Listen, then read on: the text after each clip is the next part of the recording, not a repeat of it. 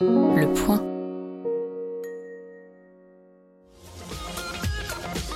Bonjour à tous, bienvenue dans le Tacle de l'Euro, le podcast du point sur l'Euro. On est là depuis euh, près de 10 jours et l'Euro vibre et ce soir c'est le dernier match de l'équipe de France en phase de groupe face au Portugal. Et du coup, je vous offre le plus grand trident offensif de l'histoire de la bande FM podcast. Je ne sais pas si on parle de bande FM pour un podcast, mais voilà, pour le podcast. Depuis hier, il rêve de Ligue des Champions et de titres avec son nouveau président, le Bordelais, Adrien Mathieu. Bonjour Adrien. Salut Florent, salut à tous. Est-ce que tu es heureux? Soulagé que le club ne descende pas en 5ème division, après on, on reste, on, on verra pour le reste, pas totalement convaincu par euh, GG Lopez. D'accord. Depuis début juin, il rêve de Ligue Europa et d'une victoire en Coupe de France avec son nouveau coach, notre consultant Julien Stéphan. À la VAR, l'Alsacien Thomas Strasbourgeois-Muller. Bonjour Thomas. Bonjour tout le monde. Content aussi du choix de l'entraîneur? Oui, bien sûr, évidemment. Il est obligé de dire oui en même que, temps. hein. euh, bon, si, si, non, c'est vraiment mon choix. Depuis 6 ans, il rêve d'une équipe de France spectaculaire qui devient une machine à marquer avec un nouveau coach, mais ça n'arrivera jamais. Le romantique Julien Rebucci. Bonjour Julien. Bonjour tout le monde. Toujours aussi négatif? Euh, toujours anti, euh, toujours aussi pardon euh, perplexe. D'accord. Ah ça promet. Pardon pour ce lapsus, mais vous l'aurez compris, d'où il venait. Petit rappel du concept, chaque participant a une minute pour tacler un joueur, une équipe, un coach, un arbitre, un fait de jeu et les autres doivent dire si ce tacle est régulier ou s'il mérite une sanction administrative, un carton jaune ou un carton rouge. N'a pas eu beaucoup, beaucoup de euh, cartons rouges hein, depuis le début, donc il va falloir muscler votre jeu. À la VAR, Thomas, euh, tu nous confirmes que ce podcast est un triomphe. Oui, bien sûr. En termes de chiffres, hein. Tout à fait. C'est un, triomphe, c'est indécent, nous ne vous donnerons pas les chiffres, mais voilà. La- pas le dire. la concurrence tremble. Alors, donc c'est euh, France-Portugal ce soir, mais nous allons parler de l'Angleterre parce que c'est de la contre-programmation et c'est magnifique.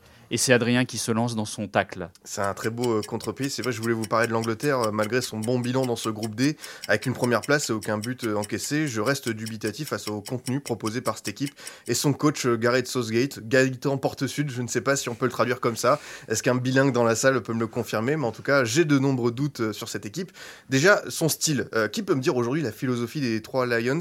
Possession, transition rapide contre le spectacle proposé par la perfide Albion lors des trois rencontres de poule est loin d'être une partie de plaisir. En tout cas, sur le jeu et les intentions, on est plus proche de Burnley et Newcastle que de Manchester City ou Liverpool. Et au niveau du choix des individualités, il y a de quoi être interpellé également. Il a fallu attendre le dernier match pour voir le talentueux Jack Grealish titulaire. Sosie de, de Beckham, le joueur d'Aston Villa, n'a pas encore son pied droit, mais il a eu le mérite de booster son équipe. Et que décide Southgate au bout d'une heure face à la République tchèque De le sortir. Euh, L'audace ne paye pas dans cette équipe. Je pourrais aussi citer euh, Jadon Sancho qui n'a joué que 5 minutes, Marcus Rashford cantonné au rôle de super sub, un Harry Kane totalement cramé mentalement et physiquement mais qui continue d'être aligné. Le doute est permis. Il ne cesse de répéter football is coming home, football is coming home, euh, dans le sens on va ramener le trophée à la maison. Cependant, vu ce début d'euro, je pense que l'armoire à trophée de nos chers voisins anglais va garder sa poussière pour un bon moment encore. Oh là là là là, Aïe, les aïe, paris aïe, sont ouverts. Julien, Euh, ah bah non, c'est un, un tacle tout à fait licite euh, de la part, euh, de la part d'Adrien. Euh, J'en ai déjà parlé au moment de, des pronostics euh, pour cet euro. C'est la sélection la plus surcotée peut-être de l'histoire du football.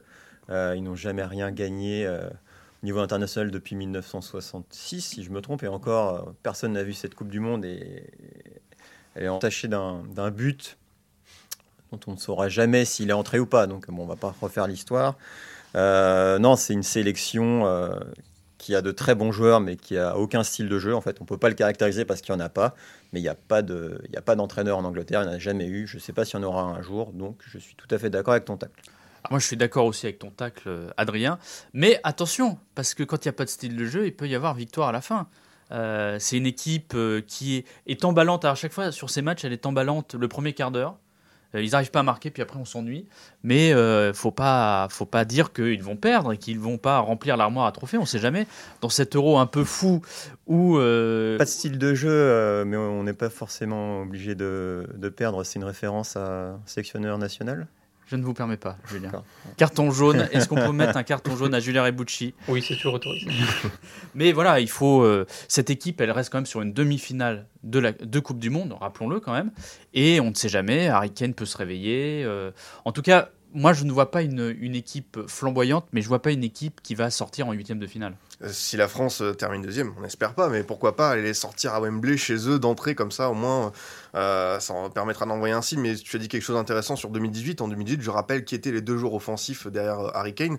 C'était Jesse Lingard et Dele Ali. Alors certes, à cette époque, ils étaient dans une bonne forme, mais aujourd'hui, il y a un matériel qui doit permettre à cette équipe anglaise de proposer autre chose. Je parle pas non plus d'une équipe qui doit écraser tout le monde, mais euh, je trouve que c'est dommage euh, de ne pas pouvoir euh, proposer un contenu plus qualitatif. Est-ce que Southgate Deschamps c'est le même combat? C'est-à-dire qu'ils ont le- la- une bonne armada, une bonne boîte à outils, mais ils ont du mal à la mettre en place. Alors, je trouve que Deschamps, justement, il a le mérite de trancher, de, voilà, de se dire, ok, je vais pas jouer avec euh, trop d'offensifs, je vais rester avec trois milieux, trois attaquants, Euh, tandis que, euh, voilà, Southgate tâtonne, Mount, Grealish, Foden, il sait pas justement où se placer à ce niveau-là, donc pour moi, ça reste un petit souci. Et dernière question euh, sur ce tacle, est-ce que bah, l'équipe de France doit finir deuxième? Si je vous écoute, si euh, l'Angleterre est si prenable que cela, Julien?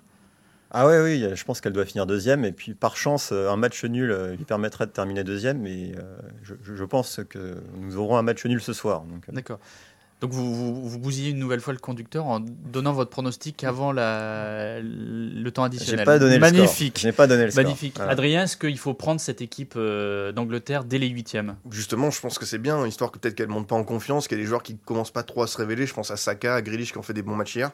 Je pense que c'est le bon moment parce qu'elle est vraiment dans une phase de tâtonnement et je pense aussi que le fait que des parce que ce sont des stars quand même, les Rashford, les Sancho et un temps de jeu aussi frustrant, ça peut jouer sur la vie de groupe. Et c'est là aussi où on se dit que Deschamps a le mérite de prendre des seconds couteaux, mais au moins on sait que sur le banc, bah, ils ne brocheront pas. D'accord.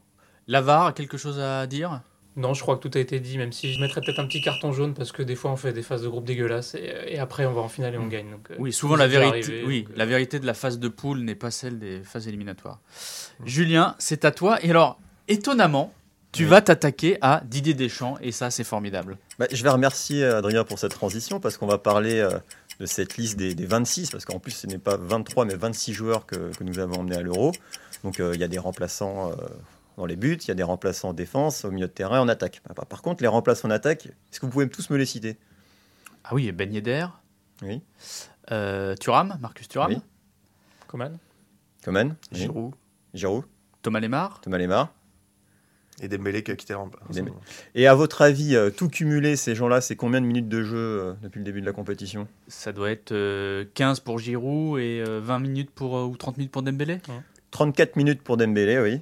19 minutes pour Giroud. 8 minutes pour Lemar. Et pour les trois autres, Thuram, Ben Yedder, Coman, 0. Euh, on peut pas dire que la France a brillé par son attaque pendant les deux premiers matchs de la compétition. Moi, je ne comprends pas pourquoi on n'essaye pas autre chose. Je ne comprends pas pourquoi Coman, euh, lors du deuxième match contre la Hongrie, n'était même pas sur le banc des remplaçants.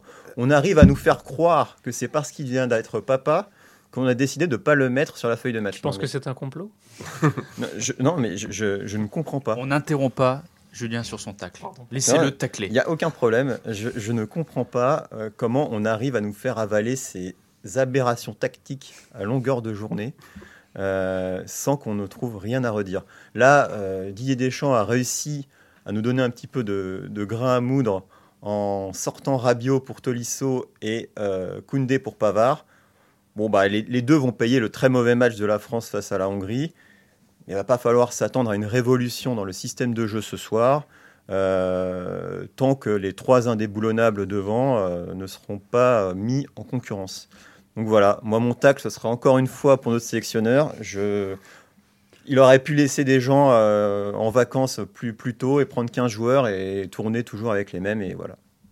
Adrien, Alors, il y a quelque chose d'intéressant dans ce qu'a dit Julien sur le choix des joueurs, mais Coman, c'est extrêmement sévère. Je pense que voilà, bulle sanitaire, il est papa.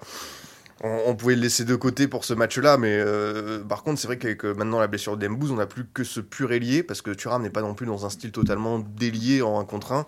Euh, du coup, il faut avoir euh, protégé Coman, parce que c'est un joueur qui est quand même aussi fragile, donc ça, ça, m'interpelle.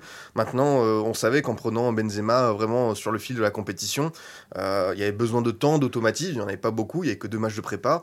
Je pense que Deschamps a raison, mine de rien, de per- persister, de continuer dans ce sens, parce qu'on est obligé de les laisser jouer ensemble pour qu'ils développent quelque chose en match. Donc, euh, moi, je dirais que c'est plutôt un taclicide. J'ai pas envie de te mettre carton rouge parce que ce serait trop, mais un petit jaune.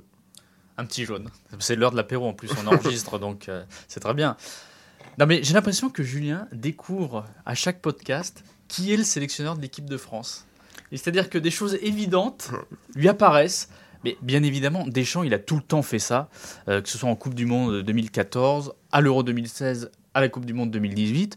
Il a un, allez, il a un, un terreau de quoi? De 14-15 joueurs, il tourne là-dessus et c'est tout quoi. Donc oui, on ne verra pas, euh, et le monégasque que je suis le regrette, euh, Ben Yedder. On verra sûrement pas Marcus Thuram. Et on les verra encore moins que le match de ce soir. Il est quand même un peu décisif, contrairement au, troisième match euh, en, Coupe du Monde 2018 où il avait fait euh, un turnover plus important. Donc rien de neuf sous le soleil, hein, Julien. Je, vais rappeler que lors des matchs de préparation à l'Euro, le système offensif qui a peut-être le plus marché, c'était avec Giroud, Lemar et Ben.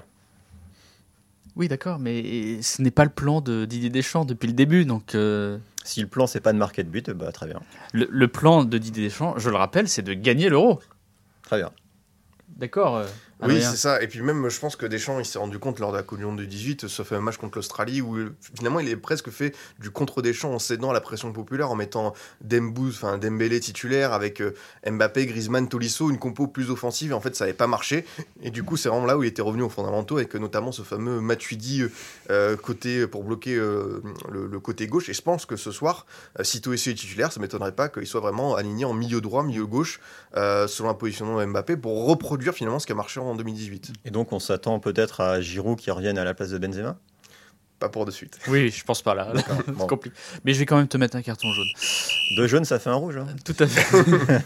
Mais justement, je peux même dresser ce carton rouge si vous Aïe, voulez, il n'y a pas aïe, de problème. aïe. Non, je, je pense que le trio vient à peine d'être installé. Je ne vois pas Didier Deschamps euh, faire, euh, faire l'inverse. Et euh, à, la, limite, on peut imaginer un Giroud super sub quand, euh, quand on verra que l'un des trois est vraiment défaillant, surtout Benzema. Mais euh, ce serait, je pense, une erreur de déjà se, se dédire. Parfait. Bon, bah, mauvaise journée encore, Julien. Désolé. Oh là là. Bon match Allez, un petit, un petit antidépresseur ce soir. Et euh, devant le match, vous êtes- tu vas le regarder quand même. Oui, bien sûr. D'accord. Ça va t'aider à dormir peut-être. Oui, oui, je vais m'énerver tout seul, ça va être bien. Alors, pour mon tacle, eh ben, je vais déboulonner moi aussi la statue que j'ai moi-même installée sur la terrasse du Point, celle de Didier Deschamps. Voilà, chacun son tour, Julien. Mais moi, je vais prendre un autre angle. C'est que pour moi, le sélectionneur, c'est Ramolli. Fini le dédé droit dans ses bottes, rigide. Deschamps se renie. Il a rappelé ceux qui l'avaient snobé, Adrien Rabiot, ou attaqué, Karim Benzema. Vous avez vu la sortie d'Olivier Giroud sur son manque de ballon euh, donné par le trident offensif. Deschamps a absolument rien dit. Il a laissé euh, tout ce beau monde euh, laver son linge en, public. Euh, Deschamps s'est fait déborder par les caprices de Mbappé. Vous vous rappelez de l'affaire du tireur de penalty où Deschamps avait choisi Griezmann et Mbappé en conférence de presse a dit qu'il n'était pas au courant et qu'ils n'en avaient pas discuté. Et on a appris dans la presse que pour compenser la bouderie de Mbappé sur les pénalties, Deschamps lui avait confié les coups francs. Et du coup, face à la Hongrie, on voit un coup franc fait pour Griezmann, puisque c'était fait pour un gaucher, tiré par Kylian Mbappé.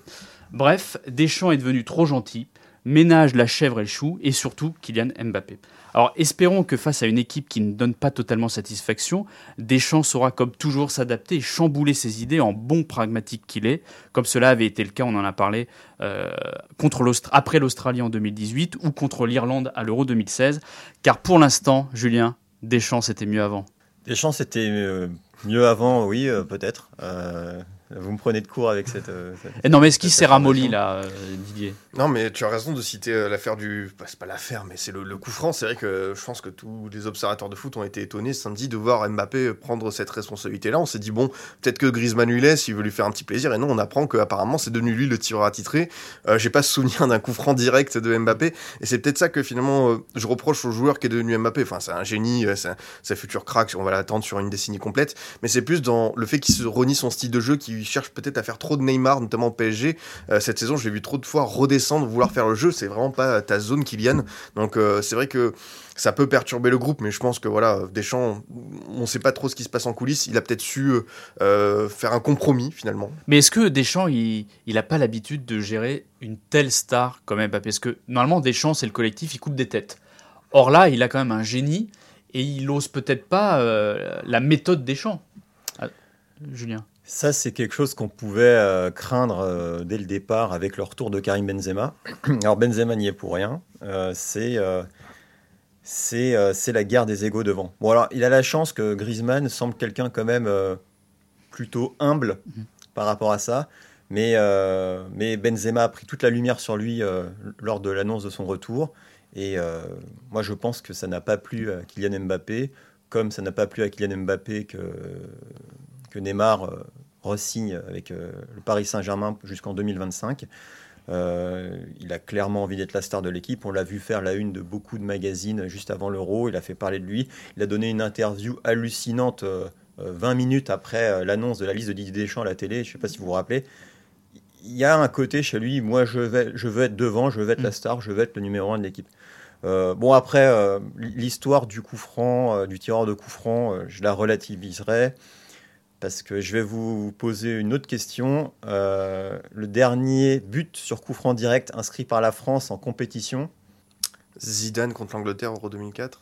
un peu plus tard, 2007. C'est Jérôme Roten contre les îles Féroé. On n'avait pas eu un depuis?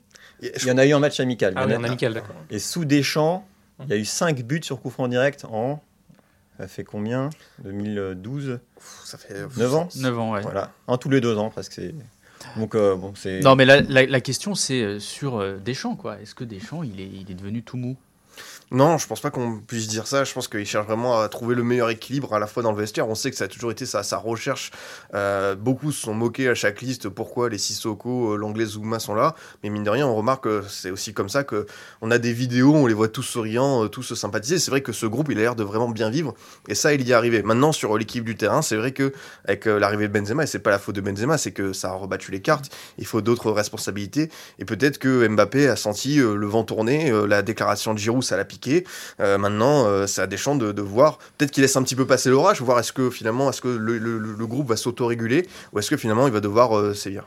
Et plus que ouais, que- qu'être plus mou, est-ce que euh, est-ce que le groupe vit aussi bien qu'en 2018 où on était euh, abreuvé d'images sur les réseaux sociaux, il y a l'équipe MB avec sa sono, ce genre de choses?